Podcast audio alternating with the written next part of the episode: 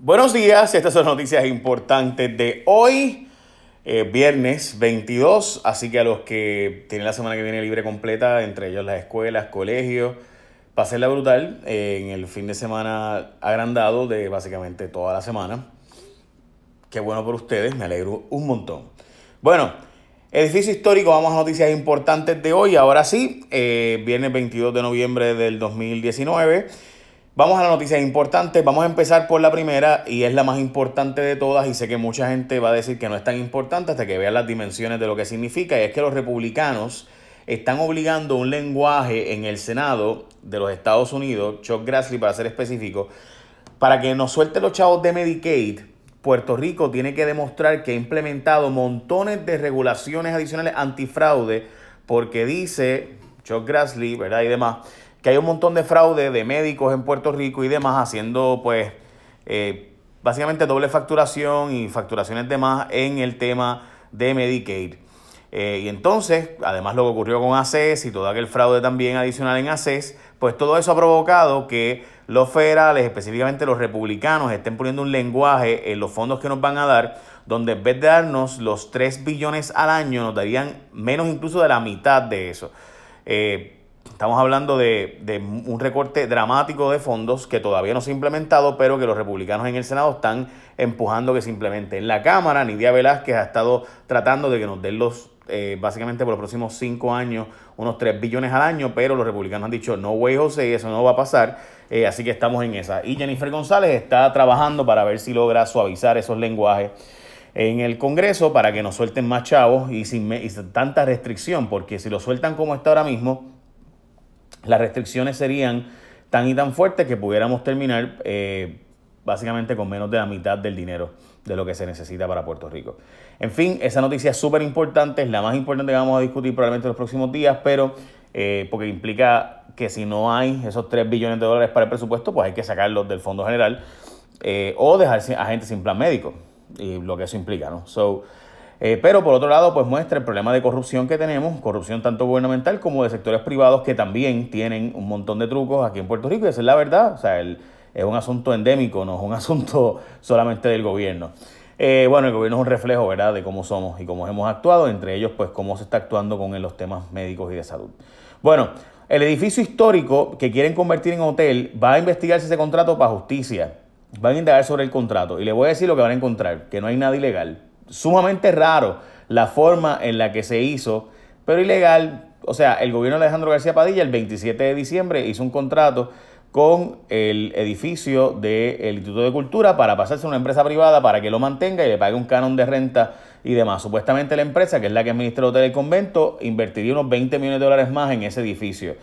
Así es como se hace en muchos países del mundo, particularmente en Europa, donde edificios históricos que el gobierno no puede mantener, pues lo que hace es que se lo pasa a un ente privado para que ese ente privado, a cambio de que lo mantenga en las condiciones más o menos parecidas a como era el edificio histórico, eh, pues le da le dé otro uso, ¿verdad? Un hotel y demás. Por ejemplo, si usted va a España, pues va a encontrar que gran parte de los edificios que son hoteles y hostales, pues son, eh, eran edificios históricos que el gobierno no podía mantener y se los pasó a empresas privadas.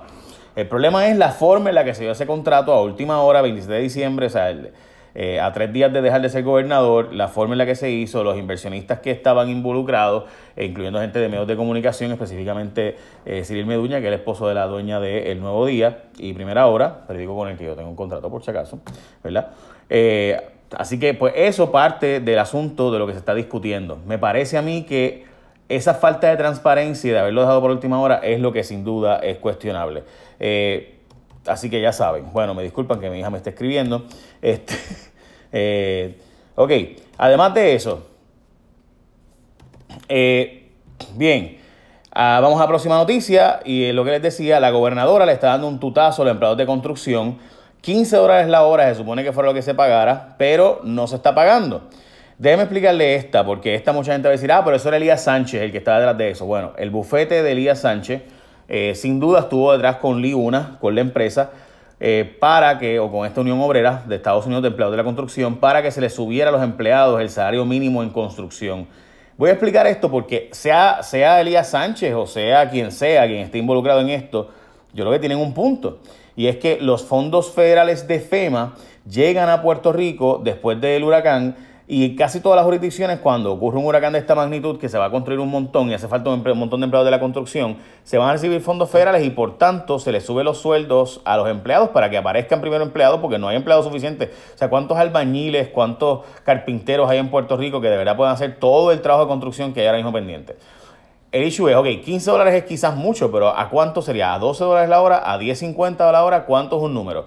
Pero la gobernadora está diciendo que va a eliminar esto sin que nunca se haya pagado, porque en la práctica casi ningún empleado ha recibido esos 15 dólares la hora en construcción con estos fondos de FEMA. Primero, porque muchos fondos de FEMA no se han recibido y segundo, porque simplemente no se han estado pagando y se ha dado un montón de excepciones. So, ya ustedes saben. Bueno, en la medida de las autoridades federales, o debo decir de las autoridades Hacienda y Video, nuevamente los trucos continuaban Video es la famosa empresa que tuvo el caso de fraude con ACES. Vamos a hablar de eso ya mismito y demás, y el piñolazo y, demás. Pero antes, gente, estamos en Acción de Gracias la semana que viene, ¿verdad? Yo sé que tú sabes que estamos haciendo Gracias la semana que viene. Pero por si no lo sabías, ¿ya compraste el pavo? Bueno, pues la gente de Econo tiene el pavo Butterball a 85 centavos la libra. ¿Por qué eso es importante? Mira, no tiene ni hormonas ni esteroides. Y si no te gusta el pavo, está el pernil a 88 centavos libra. Boom. Además, para acompañar el arroz rico, grano mediano y los gandules verdes econo, ambos están en especial. Y si vas a hacer ensaladas de papa, tienen las papas para cocinar a 5 por 5 dólares. Papas para cocinar, 5 por 5 dólares. Además, la cebolla amarilla está a 78 centavos el paquete. La mayonesa Hellmann's está a 2 por 5 dólares. Así que aprovecha todos los especiales que son válidos hasta el miércoles 27 porque el jueves 28, que es Acción de Gracias, Econo va a cerrar para compartir en familia. Es una política de supermercados Econo. By the way, ustedes saben que yo era empleado de Econo. Eh, al igual que Bad Bunny, este, empecé como mi primer trabajo en mi vida formal fue eh, haciendo, además de lavar el carro, ¿verdad? Y hacer patio, que también hice, pero mi primer trabajo fue de bagger de Econo. Este, quizás está cool. Este, Bagger, Bagger nada más, por si acaso. Fui cajero y Bagger en amigo, pero en, de Bagger nada más en Econo. Bueno, así que ya lo saben, esos especiales en Econo, aprovecha lo que son de acción de gracias y escuchaste que el pavo Butterball a 85 centavos libra. Y no tiene ni esteroides. Y el pernil hasta 88. Bueno, vamos a la próxima noticia. Eh, como les decía, en Las Mirillas, el inspector general en Puerto Rico, esta oficina, si se hiciera de verdad y no fuera una persona que es aliada política del PNP y demás, yo estaría súper pompeado con esa oficina porque es una oficina que supone que investigue o indague antes de que se hagan los contratos para verificar, ¿verdad?, que cómo se está administrando el gobierno. Pero la verdad es que el inspector general en Puerto Rico, pues típicamente ha sido un aliado de los partidos políticos y pues la otra vez fue eh, un, ¿verdad?, eh, Carlos Dalmao, ahora es, eh, no, era, era, era Richie o era Carlos, el baloncelista por si acaso, no el analista político. Este, y que después de eso se, CPA. Pero bueno, y ahora pues es una aliada de William Villafañez y demás, así que pues chévere, eh, encontró pues que hay un montón de contratos del gobierno con video a través de Hacienda y ex empleados de video que trabajan en Hacienda y demás, así que básicamente eh, diciendo que los contratos que se cuestionaron sobre ACES y video pues siguen en el Departamento de Hacienda y demás. Durante el día de hoy vamos a ver más detalles de esto, pero por si eso se publicó ayer. El gobierno le paga por primera vez a los bonistas de Cofina, estamos pagando 7 millones de dólares, como ustedes recordarán, el acuerdo de Cofina se aprobó por la Junta, por la legislatura y por la el gobierno de Ricardo Rosselló, eh, y además por obviamente los bonistas, así que ya se supone que empecemos a pagar los eh, bonos de Cofina. Recuerden que eso es por los próximos 40 años. Bueno, Joel Los Morosos le deben miles de dólares a ética gubernamental, de 2.8 millones de dólares de ética gubernamental impuesto multa durante la pasada década y 1.4 millones le corresponden a los 10 principales deudores de la agencia, quienes se han hecho la vista larga durante años. Los señalamientos van dirigidos a conducta impropia que lo llevó a cometer actos de corrupción y hay una lista de personas que no le han pagado ahí a ética gubernamental a pesar de que se le dan esas multas. Tomás Rivera Chats dice ahora que no hace falta extraordinaria para el código electoral, que va a enmendar el código electoral en enero eh, y demás. Así que el momento no se descarta que el proyecto se le hagan más enmiendas y que entre en vigor la nueva ley electoral para estas próximas elecciones. ¿Por qué tanta insistencia? Usted sabe. Bueno, adelantada la APP de ATM, según la gobernadora.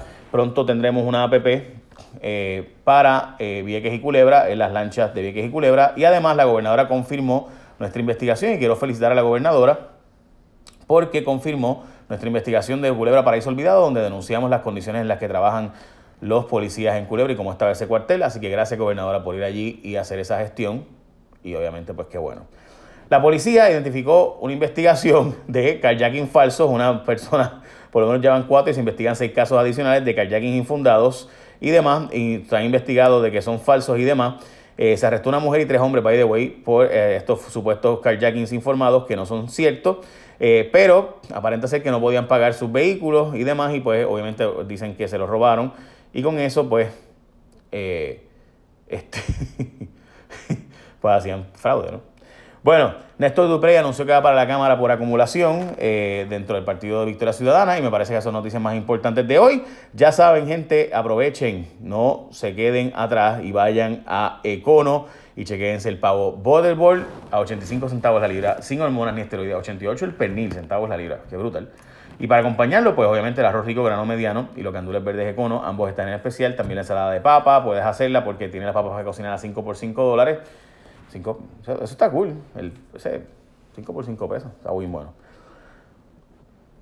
Bueno, echen la bendición. Bye. Buen día.